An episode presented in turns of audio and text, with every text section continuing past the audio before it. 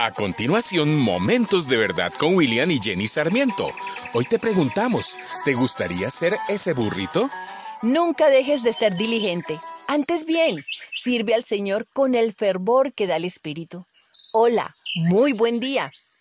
Carrie Ten una hermosa mujer que nació en el seno de una familia cristiana, cuyos actos de generosidad y compromiso social eran reconocidos desde hacía mucho tiempo, prestó su casa para que siempre estuviera abierta para aquellos que tuvieran alguna clase de necesidad. El abuelo de Carrie había establecido una relojería en la planta baja de la casa.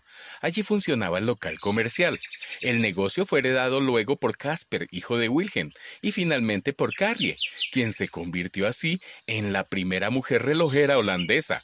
Pero no solamente fue una pionera en esas artes, quizás fue también la primera mujer que dirigió un movimiento de resistencia contra los nazis en su país. A los 48 años de edad, al ser testigo de lo que ocurría en Holanda bajo el régimen nacional socialista, en especial la implacable persecución de los judíos, decidió que debía hacer algo al respecto.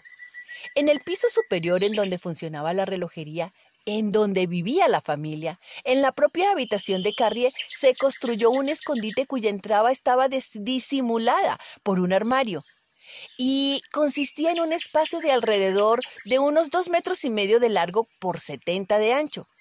Podía albergar como máximo a unas seis personas en forma simultánea, las que debían permanecer de pie y sin moverse.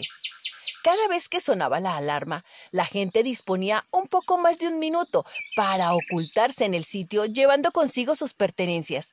Allí se quedaban hasta que pasaba el peligro en absoluto silencio y completa inmovilidad. Así fue como poco a poco Carrie se encontró al frente de una red formada por unas 80 personas que buscaba otras casas de holandeses arriesgados y valientes que pudieran dar asilo a la gente como ella misma lo hacía.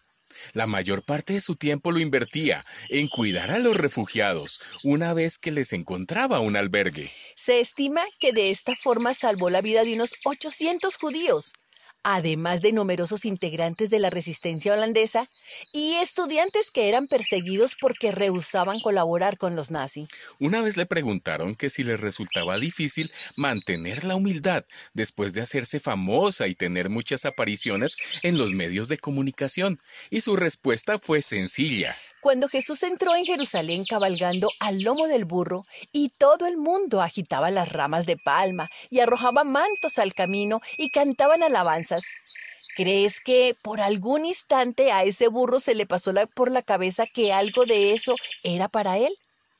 Si puedo ser el burro en que Jesucristo cabalga en su gloria, le doy toda la alabanza y todo el honor, contestó ella. Y en cuanto a sus enemigos, a los que ultrajaron a su familia por ayudar en esta causa, ella dijo, Dios nos dio el amor para ser capaces de perdonar a nuestros enemigos. ¿Qué te parecería si eres tú el burrito escogido por Dios para llevar diaria y humildemente a su Hijo a todo aquel que ves y el que te escucha? ¿Cómo lo harías? ¿Cuál sería tu actitud? Debemos recordar que todo lo que hacemos es para darle gloria y honor a Él, y no para vanagloriarnos nosotros mismos. La historia de Carrie Ten no es nada más eh, que la de una mujer común que hizo cosas extraordinarias una mujer que todavía hoy, a través de su magnífica obra, nos ayuda a despertar de la negación y la indiferencia que sentimos algunas veces ante los hechos que se producen en el mundo. Entonces te invito a orar. Padre Dios, hoy reconocemos que somos bendecidos cada vez que tú decides hacer tu voluntad a través de nosotros.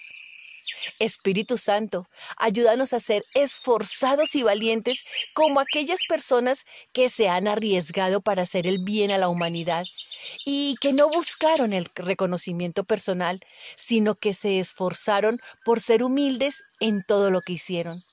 Padre, oramos en el nombre de tu Hijo Jesucristo. Amén. Esta es una producción de la Fundación Momentos de Verdad, una palabra de vida para tu espíritu.